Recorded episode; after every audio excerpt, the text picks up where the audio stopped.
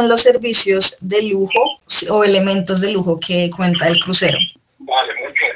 Cuando uno habla de lujo en turismo, no necesariamente son griferías de oro o ese tipo de cosas, no extravagantes. Cuando uno habla de lujo en turismo, habla de primero una experiencia espectacular, una experiencia de muy alto nivel eh, en sitios que eh, no hay esa comodidad. Entonces, digamos que el barco es un barco de lujo, sí, es como un hotel cinco estrellas, que llega a un sitio espectacular desde el punto de vista de naturaleza y cultura que no tiene infraestructura de lujo. Es decir, hoy en día, a ninguno de los sitios donde vamos nosotros en el río Magdalena, a excepción de quizás de Monpós, hay un hotel de lujo. No lo hay, no existe.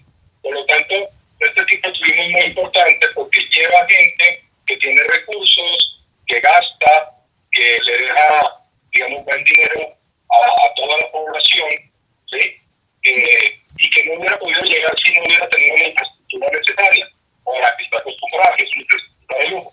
Por lo tanto, pues el barco es un barco de lujo, sí, es un hotel cinco estrellas, importante, pero adicionalmente el destino es un destino de lujo único y espectacular. Pero lo que te puedo contar es, primero, los, los, la los cruceros son de siete noches, que tienen una semana. Una semana va en la dirección Cartagena-Barranquilla y otra semana en la dirección Barranquilla-Cartagena. la gente se monta en Cartagena, se baja en Barranquilla, en Barranquilla se montan nuevos pasajeros y se bajan en Cartagena las 52 semanas del año. El recorrido es un recorrido que se hace por el Bajo Magdalena, es decir, poblaciones que están en el Bajo Magdalena, incluyendo Monpós. ¿Sí? En el, en itinerario.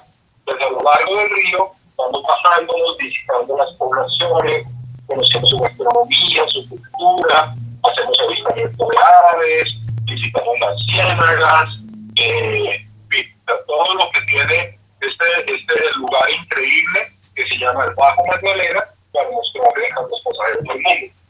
Y también estaba viendo eh, pues que la corporación del Magdalena estaba haciendo una gran inversión. Claro, si tú miras un mapa, eh, eh, el río navegable va por el brazo de Loba, que es el brazo que está en la parte inferior del mapa.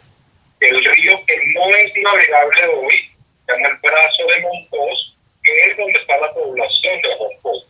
Ese brazo hace unos 200 años no es navegable, gobierno eh, está haciendo precisamente una inversión importante de dragado de ese brazo para que el barco o barcos de turismo como el nuestro puedan pasar por ese brazo y puedan llegar a la ciudad de Monpós, que es la ciudad más impresionante de todo el río. ¿De habitaciones o de diferentes salones? No, fíjate que las habitaciones pueden ser entre 40 y 50, estamos definiendo eso todavía. ¿sí? Entre 40 y 50 habitaciones para un total de entre 80 y 100 pasajeros. Cada habitación es para dos personas.